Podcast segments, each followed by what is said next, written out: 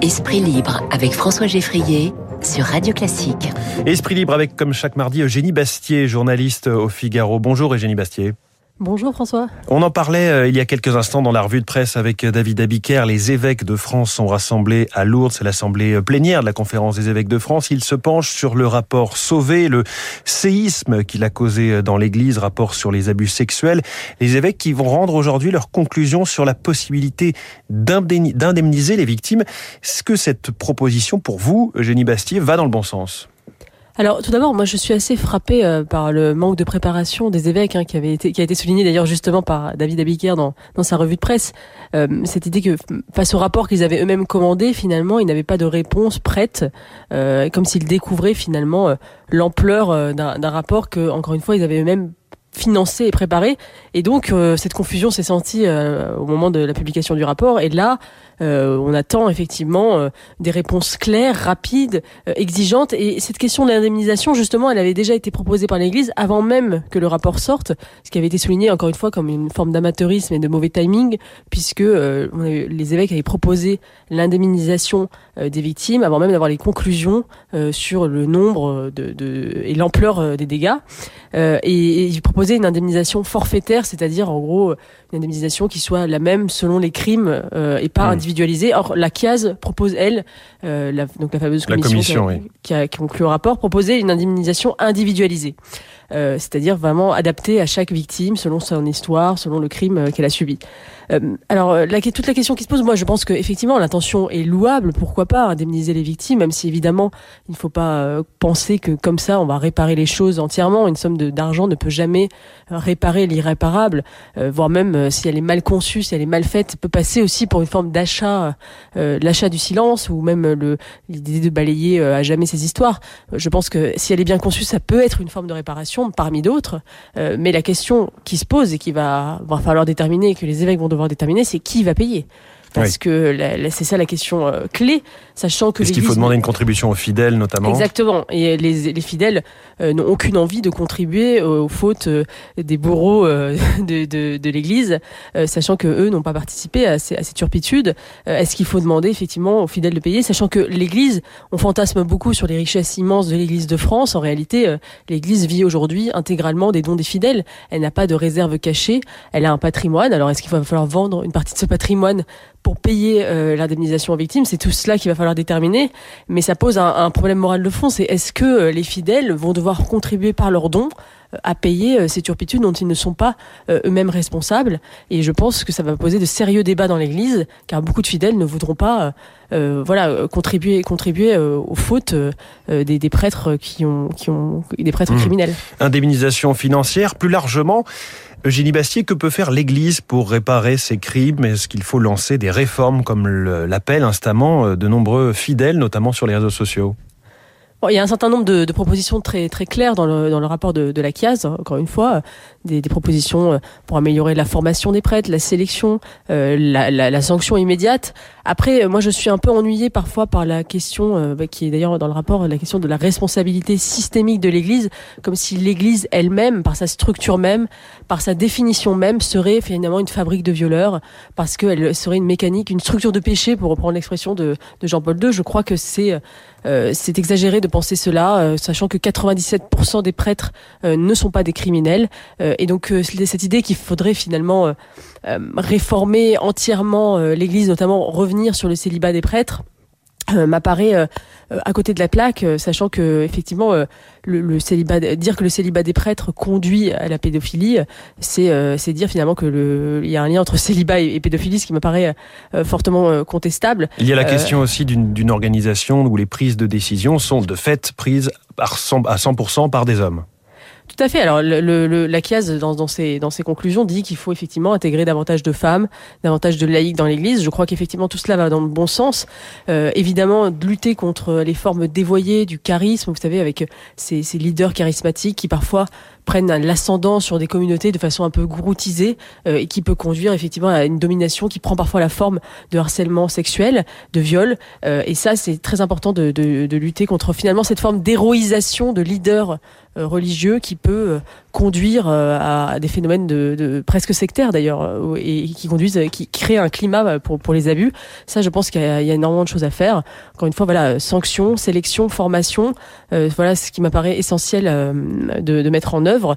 Et, et évidemment, je, on attend on attend des mesures fortes dans ce sens-là de, de la part de l'Église. On va continuer à suivre cette assemblée plénière des évêques de France à Lourdes.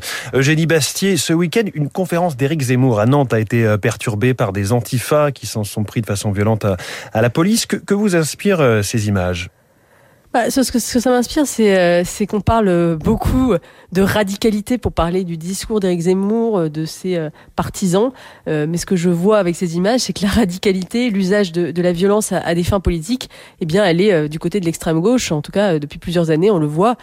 c'est l'extrême gauche qui organise des manifestations violentes, qui ont pour but d'empêcher physiquement des adversaires politiques de s'exprimer, qui font une appel, un appel à la, censure physique. Et, et, je crois que je suis assez étonnée en fait par le par le silence relatif qui entoure ces événements, notamment de la part des adversaires politiques d'Éric Zemmour, qui devraient dénoncer euh, ces, ces, ces, ces, tentatives de censure inadmissibles et qui parfois sont, sont, bien, sont bien silencieux. On a quand même entendu des cris euh, Zemmour à mort, à mort les fachos. On imagine euh, ce qui se passerait si c'était l'inverse, si c'était des partisans d'Éric Zemmour qui criaient mm. à mort Anne Hidalgo ou à mort les, des, des, des, des, partis, des, des candidats de gauche. Alors pourquoi d'ailleurs cette, cette référence permanente à ce terme de fasciste, facho, le fascisme hein, dans la vie politique occidentale et en France en particulier?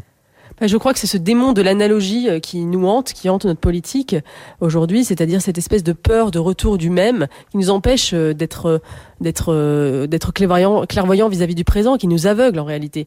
Et il y a cet antifascisme d'émeute euh, qui euh, qui se manifeste à coups de cocktails Molotov et de cagoules mais il y a aussi un antifascisme de salon qui n'en est que le que que le continuum j'allais dire distingué qui consiste mécaniquement à aligner les les poncifs sur le retour des années les plus sombres qui n'est pas le fait de de, jeunes hommes encagoulés mais de journalistes ou de figures médiatiques qui finalement reprennent le même discours consiste à voir un retour du fascisme permanent et cet antifascisme d'émeute et cet antifascisme de salon, euh, il y a une continuité entre les deux. Hein. Euh, euh, et, d'ailleurs, les, antifascistes de salon n'ont pas un qui campent dans le rôle de résistant, n'ont pas un mot pour dénoncer les tentatives de censure par la force d'un candidat politique. je crois que l'analogie historique peut être féconde parfois pour penser le présent, mais elle est aussi mortifère quand elle est comme ça martelée sans sans, sans exigence intellectuelle. Et d'ailleurs, c'est même contre-productif parce que aujourd'hui la rhétorique est usée. Et même si un véritable candidat fasciste euh, surgissait, revenait dans notre, notre histoire, nous ne saurions plus le nommer en réalité, car nous avons abîmé les mots. Euh, quand on a désigné par le mot de fasciste le moindre attachement à la continuité historique de la France, la moindre velléité souverainiste a été, a été qualifié de retour euh, des heures les plus sombres, et eh bien ce mot, ce mot-là finalement n'a plus de pertinence pour qualifier le débat politique. Et euh, ce mot a, été usé et aujourd'hui, euh, il est, complètement galvaudé et, c'est, il n'est plus utile dans le débat. Et c'est la faute d'ailleurs de ceux qui l'ont trop utilisé. Ça veut dire que vous sortez totalement et à 100% à ce stade, euh, Éric Zemmour, de toute proposition ou de tout rapprochement avec une histoire, avec des gestes, avec des paroles liées à l'histoire du fascisme. Je crois pas. Je, je crois qu'on peut critiquer Éric Zemmour euh, sur ses propositions, la faisabilité de ses propositions, leur caractère exagéré, son, sa part de provocation peut-être une forme de nationalisme en effet, mais euh, le fascisme c'est euh, c'est un comment dire c'est un courant de pensée euh, déterminé historiquement qui d'ailleurs a une dimension fortement sociale. il vient d'ailleurs d'une du, du, partie du, du, socialisme. Benito Mussolini était un ancien socialiste qui s'est converti au vertu du nationalisme et qui a inventé, comme l'avait souligné mmh. Georges Sorel, cette, cette, cette alliance inédite entre le national et le social.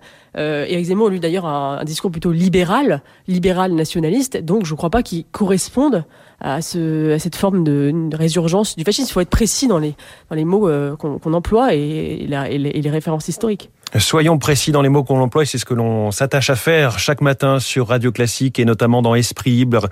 Avec vous, euh, Eugénie Bastier ce matin, Eugénie, euh, journaliste au Figaro. Merci beaucoup et bonne journée. Il est 8h51.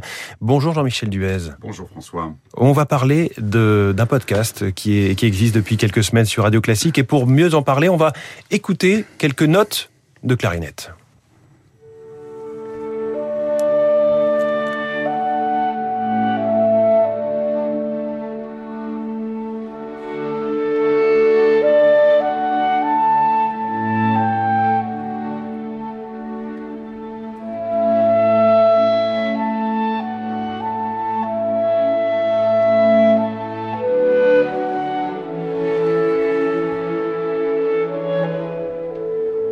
La clarinette du deuxième mouvement du concerto pour clarinette de Mozart, célébrissime morceau repris dans de nombreux films bien sûr.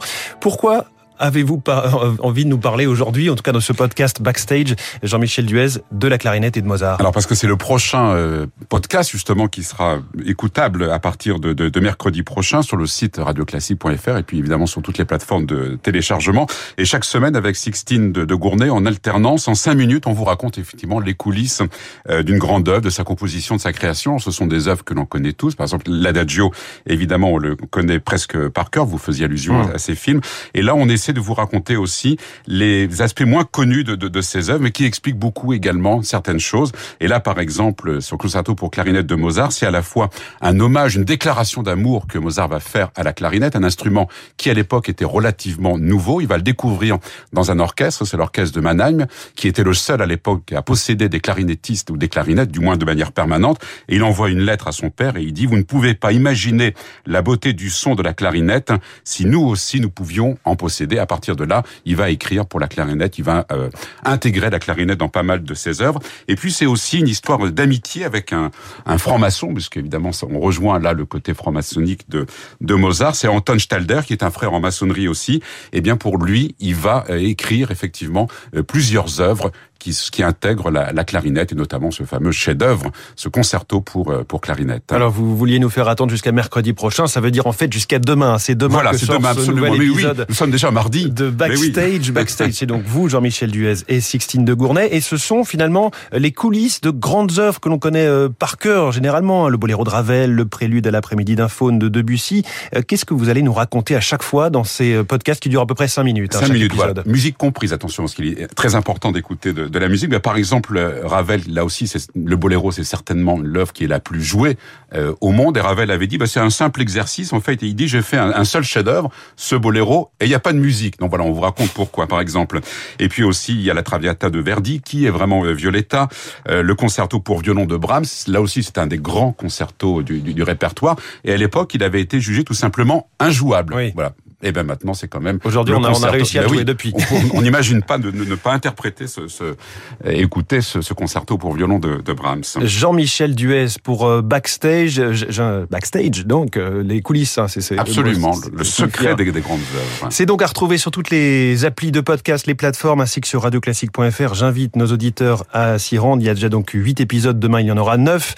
Radioclassique.fr aussi pour retrouver toute une biographie de Nelson Frères, ce pianiste qui nous a quitté hier soir à l'âge de 77 ans, pianiste virtuose brésilien. On l'entend ici. Je pense que c'est Chopin. Euh, Brahms, exactement. Brahms. Brahms. Et ben voilà, on reparle de Brahms. Peu, mais là aussi, c'est voilà. jouable. C'est l'un des intermédiaires Nelson de, de. Brahms.